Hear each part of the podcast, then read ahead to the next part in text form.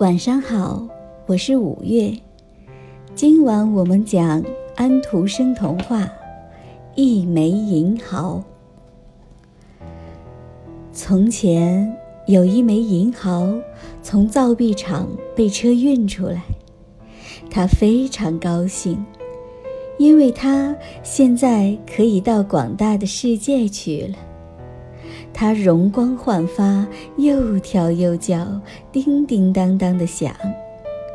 他知道自己的价值，虽然它只是一枚小小的银毫，但它毕竟全身都是银质的。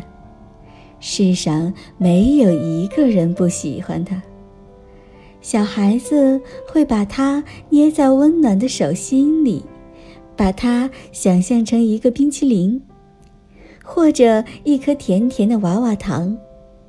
守财奴会把它放在放大镜下，翻来覆去的观察，最后把它藏在一个秘密的地方。不过年轻人一拿到它，就会把它花掉。他们总是非常大方。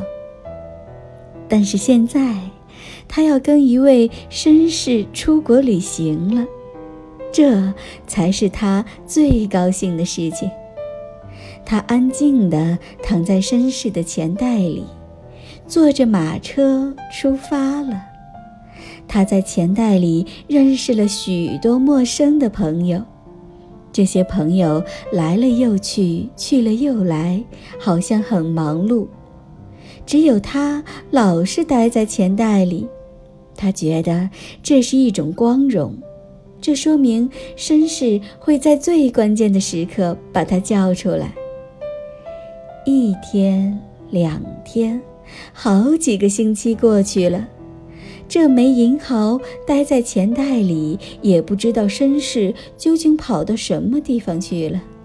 他现在会在哪个国家？后来，他发现钱袋里又进来一些更陌生的朋友。听他们说，他们有的是法国造的，有的是意大利造的，他们有的去过印度的加尔各答，有的去过美洲的墨西哥，还有的在什么冰岛上度过一段寒冷的日子。他对这些朋友、这些地方完全不知道，完全摸不着头脑。他想。一个银猴要是老待在钱袋里，看来也不好，因为这样什么也看不见的，什么东西也不知道，这怎么能算是周游世界呢？他的光荣感消失了，他感到自己老是这样待下去，会呆成个傻瓜的。于是他决定改变主意，不再心安理得地待在钱袋里做光荣的梦了。有一天，当他正躺在钱袋里考虑怎样才能改变一下环境的时候，他惊喜地发现钱袋的扣子没有系上，有一丝光亮照进了钱袋，这可是个好机会呀！他偷偷地。爬到钱袋口，朝外面观察了一番，然后他就轻轻地溜到裤子口袋里去了。晚上，绅士总是要把钱袋取出来，放在他的枕头上，这样做比较安全一些。当绅士取出钱袋的时候，这枚银毫却仍然留在了裤子口袋里。第二天，这条裤子正好和其他的几件衣服一起被送到洗衣房里去。在半路上，他从裤子口袋里滚到地上了。因为那个洗衣女工并不知道裤子口袋里还有一枚银毫，所以她拿裤子的时候，正好把裤子口袋的开口倒过来。这样，银毫就只好在地上打滚儿了，谁也没有听到它，谁也没有看到它。第三天，绅士穿好已经洗干净的衣服和裤子，继续他的旅行。可是这枚银毫却留在了这个陌生的地方。这究竟是什么地方？他一点儿也不知道。有人在打扫走廊的时候发现了它，于是他开始为人服务了。他和另外三个陌生的朋友一起被这人用出去了。银豪想，这这样也不错，我可以在这儿看看风景，了解一下当地的风俗习惯，增长一些新知识，这也是件令人愉快的事儿。不过，这枚银毫听到有人说，这是一枚什么毫子？它不像是这个国家的钱。它肯定是一枚假钱，一点用处也没有。银豪听了这句话，感到十分伤心。天哪，我怎么会是一枚假钱呢？他大声地表示抗议，在地上碰得叮当响。我是用真正的上好的银子铸成的，我上面的官印也是真的。难道你们没有听见我发出的声音是多么响亮吗？这些人一定是糊涂了，他们怎么能把我看作一枚假钱呢？那我不就成了一个假货了吗？天哪，假货！这听起来真叫人伤心。但是他的抗议没有用，那个老板拒绝收下他，用他的人就说：“哎，我怎么没发现它是一枚假银毫呢？”我得偷偷的把这个家伙打发出去，我得把这个假货赶快打发出去。于是，这枚银毫在白天遭到了人们的咒骂，在黑夜里又被人偷偷的使出去，因为黑夜里人们看不清楚。每次当银毫偷偷的被当做本地的一枚银币转手的时候，它就在人家的手中发抖，因为天亮的时候，人们会生气地把它在地上摔来摔去，狠狠地诅咒它，说它欺骗了他们。这一天，这枚银毫又被转到一位穷苦的老太太手中，这是她辛辛苦苦干了一天活的报酬。他瞧着这枚银毫，又伤心又气愤，但他却舍不得把它扔掉。现在这枚银毫简直成了他的一块心病，他不知道怎么办才好。老太婆想了一天一夜，终于决定把这枚银毫再打发出去。她说：“我。”不得不用这毫子去骗一个什么人，也因为我得吃饭啊，我没有力量来收藏一枚假钱。让那个面包师收留他吧，他有的是钱。不过这是我第一次去干这种事儿，这种事儿是不对的，可我也没有别的办法。老太婆拿着这枚银毫走到面包师面前。面包师胖得像他的面包一样，他是个精明的人，这种事儿他见得多了，因此他当着老太婆的面把这枚银毫扔到地上去了。老太婆感到很难过，银毫也很难过。他觉得他现在只能让人痛苦，不会再让人欢乐了。他在地上尽量地滚到一个小沟里去，他想永远藏在这儿，再也不愿意出来带给人们痛苦了。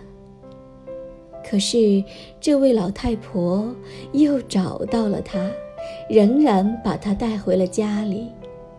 老太婆用一种友爱和温和的眼光看着他，对他说：“我再也不会让你去欺骗任何人了。我要在你的身上打个眼儿，好让人一看就知道你是个假货。我觉得你也许是一枚吉祥的耗子。我会在洞里穿一根线，把你作为一样吉祥的礼物送给邻居的孩子。这枚银毫身上被打了一个洞，然后穿上了一根线，挂在了一个小女孩的脖子上。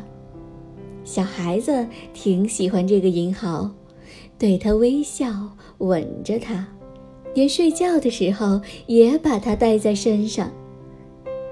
第二天早晨，小女孩的妈妈发现了这枚银毫，她取来一把剪刀。把那根线剪断，然后把它放在醋碗里泡得发绿。到了晚上，小女孩的妈妈用她的旧裙子把这枚银毫擦了又擦，就放在口袋里，走到市场上去了。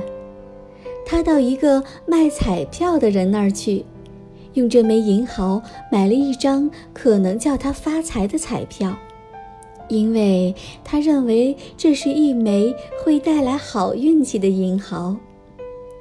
这枚银毫感到很痛苦，它全身好像要破裂一样，因为他知道他会被人认出来，把它当做一个假货，当着一大堆朋友的面扔掉，摔得远远的。不过这天他并没有被认出来。而是跟其他的银毫一起滚进了一个大匣子里，因为这个卖彩票的人太忙，还没有发现它是一个假货。但是这枚银毫知道得很清楚，第二天早晨他就会被人认出来，然后把它使出去，再去欺骗其他的人。这是一种令人非常难过的事情，特别是你自己的品质本来就很好，但却偏偏被当作假货欺骗人的时候，这简直让他无法忍受下去了。他老是从这只手转到那只手，从这一家跑到那一家，总是叫人咒骂，总是叫人瞧不起，谁也不相信他。这枚银毫对他自己失去了信心，对这个世界失去了信心。他在过着艰难屈辱的生活。这样的日子不知过了多久。一天，一位旅客在一大堆钱中发现了这枚银毫，他立刻高声叫起来：“瞧，这有一枚假货！”他把它从银币堆中捡出来，正打算扔掉它。忽然，他发现这枚银毫上有个小洞。他仔细地看了看这枚银毫，接着他的脸上忽然露出了笑容。他说：“哦，这原来是我们国家的一枚钱，是一枚我的国家里走出来的诚实忠厚的钱。”可是人们却在他的身上敲出一个洞，还要把它当做假货，这真是一个有趣的事儿。嗯，我要把它留下来，一起带回家去。这枚银毫听到有人在说它是一个诚实忠厚的好银毫，快乐的简直要跳起来吻吻这个旅客了。现在总算好了。他将被带到故乡去，在那儿，每个人都会认识到它的价值，每个人都知道它是用真正的银子铸造出来的，他身上的官印也是千真万确的，他再不会为自己是一个假货而痛苦了。这枚银毫被包在一块白绸布里。作为一个有特殊意义的钱币留下来，而不再像一枚普通的银毫那样用出去。只有在庆祝的场合，在许多学者聚集的地方，它才会被从白绸布里取出来，让大家观看、欣赏，听着人们述说他的经历。现在，他的快乐又开始了，他的一切烦恼都结束了，因为它是一枚真正的银毫，而且盖有真正的官印。从这件事儿中，他有了一个深刻的体会。他说：“再痛苦、再烦恼的事儿，我都必须忍受下来。我都必须相信自己是一个真正的英豪。假如一个人实际上并不是一个假货，那么他就应该等到最后一刻，他的冤屈终究会大白于天下的。”一个人应该坚持这样的信仰，坚持到最后的时刻。今天的故事讲完了，小朋友们，你跟银豪学会了他坚持不懈的精神了吗？宝贝，晚安。